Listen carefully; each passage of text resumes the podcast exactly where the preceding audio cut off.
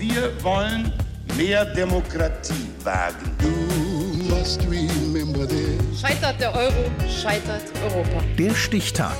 Die Chronik der ARD. 1. Dezember 1962. Heute, vor 60 Jahren, wurde der deutsche Schauspieler und Regisseur Detlef Buck geboren. Dirk Böhling. Träger des Kunstpreises und des Verdienstordens des Landes Schleswig-Holstein. Da ist man in der Gemeinde Nienwohlt im Kreis Stormern bestimmt stolz auf ihn. Da wächst er auf. Ein Junge vom Bauernhof, der nach Abitur und Zivildienst selber Landwirt werden will.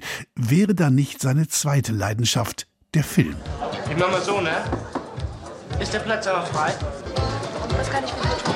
Ja, ein schönes Glas Holz hätte ich gern. Tut mir leid. Erst die Arbeit und dann. Der Satz könnte auch sein ganz persönliches Lebensmotto in diesen Jahren sein. So heißt der Film, den er mit 21 Jahren mit sich in der Hauptrolle dreht. Kurz danach ist Detlef Buck Student an der Berliner Film- und Fernsehakademie. Ja, also es hat angefangen, ich wollte Praktikant werden nach dem Abi und habe einen Produktionsleiter gefragt, ob ich äh, Praktikant werden könne. Und woraufhin er sagte, mach doch deine eigene Scheiße. Zusammen mit Filmproduzent Klaus Boje gründet er die Boje Buck Filmproduktion, der Beginn einer Erfolgsgeschichte. Detlef Buck erzählt ganz eigene Geschichten mit ganz eigenen Figuren.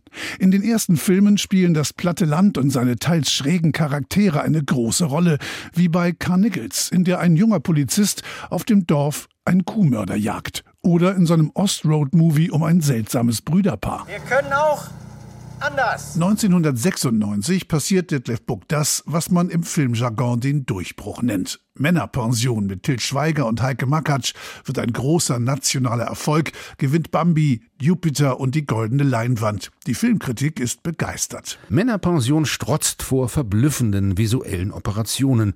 Man sieht, wie viel Wert der Regisseur auf das Filmische legt, wie er in Bildern denkt und nicht bloß in Dialogen. Detlef Buck macht aber nicht nur Filme, er ist auch immer selber mittendrin. Zunächst mit kleinen sogenannten Cameo-Auftritten in seinen eigenen, später auch als Darsteller in anderen Produktionen wie Sonnenallee, Herr Lehmann oder der Udo Lindenberg Biografieverfilmung Mach dein Ding.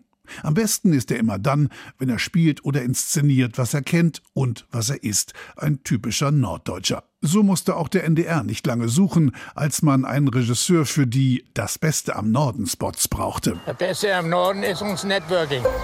Dass er, der immer noch zur Hälfte auf seinem Bauernhof lebt und am liebsten nur mit Buck angesprochen wird, dabei ganz nebenbei einer der bekanntesten und erfolgreichsten deutschen Filmemacher geworden ist, hat aber vor allem mit Handwerk zu tun und damit, dass er Filme irgendwie anders macht als andere. Eigentlich vor dem Film weiß ich, wie der aussieht. Und ich habe dann auch einen Plan und deswegen kann ich ja um, umschmeißen. Aber gerade diese Unsicherheit möchte ich. Ich möchte keine sicheren Schauspieler.